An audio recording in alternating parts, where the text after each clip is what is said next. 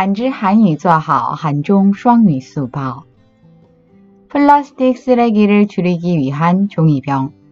최근 플라스틱의 수거와 재활용 문제가 심각하다. 수거를 하더라도 비닐로 된 라벨을 잘 뜯어내지 못하면 재활용하는데 어려움을 겪는다. 이에 생수업체들은 비닐 라벨이 없는 제품을 출시했지만 플라스틱 쓰레기를 줄이는 것보다는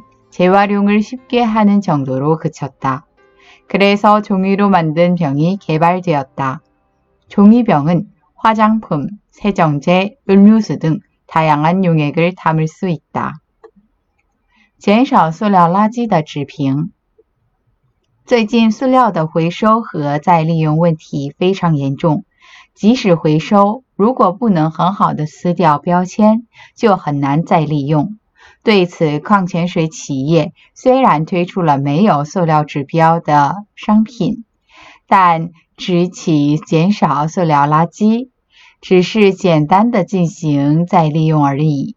于是，用纸做的瓶子被开发出来了。纸瓶可以装化妆品、清洁剂、饮料等多种溶液。韩语资讯尽在韩知。